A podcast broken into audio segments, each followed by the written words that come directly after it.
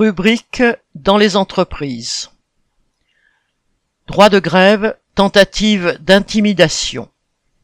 Le 13 mars, le ministère du Travail a fait passer aux inspections du travail une note reprécisant les conditions dans lesquelles on peut engager une procédure de licenciement contre un salarié protégé, mandaté d'un syndicat ou élu du personnel, dans le cadre d'une grève.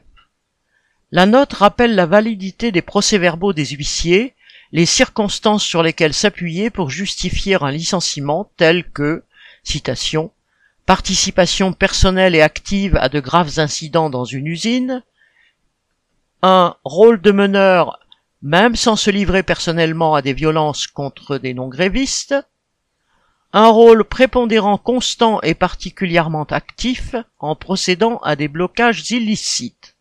Fin de citation.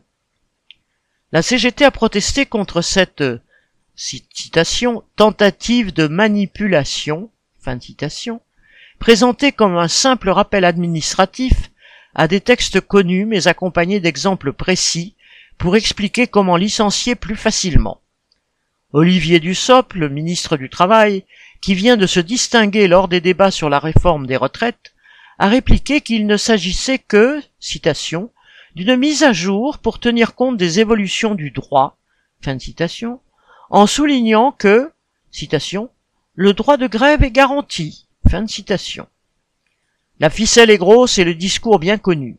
Un peu de bavardage sur le respect du droit de grève, déjà bien limité par divers règlements et autres lois travail, et des sanctions pour les salariés récalcitrants.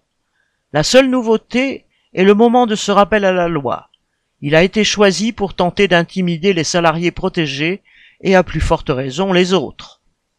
Au moment où sa police matraque dans la rue, le gouvernement rappelle que la répression peut frapper aussi dans les entreprises. Autant de menaces dont un mouvement général des travailleurs pourrait faire table rase. Sylvie Maréchal